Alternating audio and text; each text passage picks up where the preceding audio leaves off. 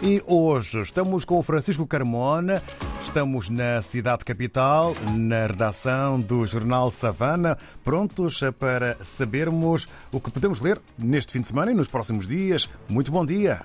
Bom dia, rádio ouvintes. O Savana desta semana aborda a campanha eleitoral que arranca na próxima terça-feira rumo às eleições autárquicas de 11 de outubro nas 65 autarquias moçambicanas. Em disputa estão 1.747 assentos nas assembleias municipais. Porém, no rol dos candidatos, dois partem em situação de concorrência desleal quando comparados com os outros, pelo facto de serem levados ao colo pelo governo. Trata-se de Stella Zeca, secretária de Estado da província de Sofala, centro de Moçambique, que é igualmente cabeça de lista da Frelimo, na sempre politicamente quente município da Beira, e de Júlio Paruca, atual governador da província de Maputo e cabeça de lista no município de Maputo, de, da Matola, sul de Moçambique. Em causa está o facto de, atualmente, se apresentar às populações e dirigirem eventos públicos socorrentes de meios do Estado, num cenário em que não se destrinça quem é cabeça de lista e quem é o governador e secretário do Estado. Detalhes sobre este tema estão no Savana de hoje.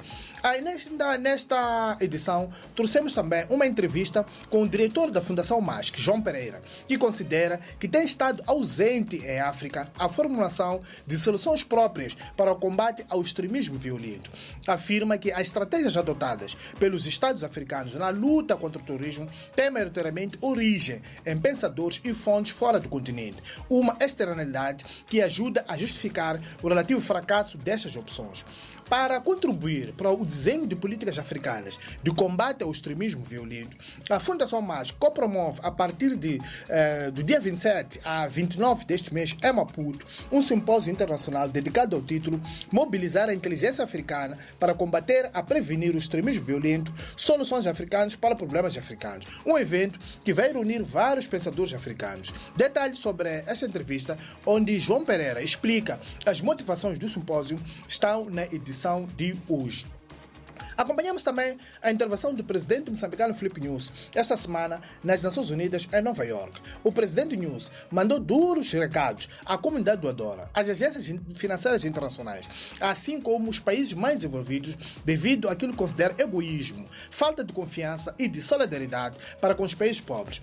É uma intervenção que é vista pela generalidade da crítica como um discurso de mão estendida. Detalhes sobre a presença do presidente moçambicano em Nova York estão também nesta edição.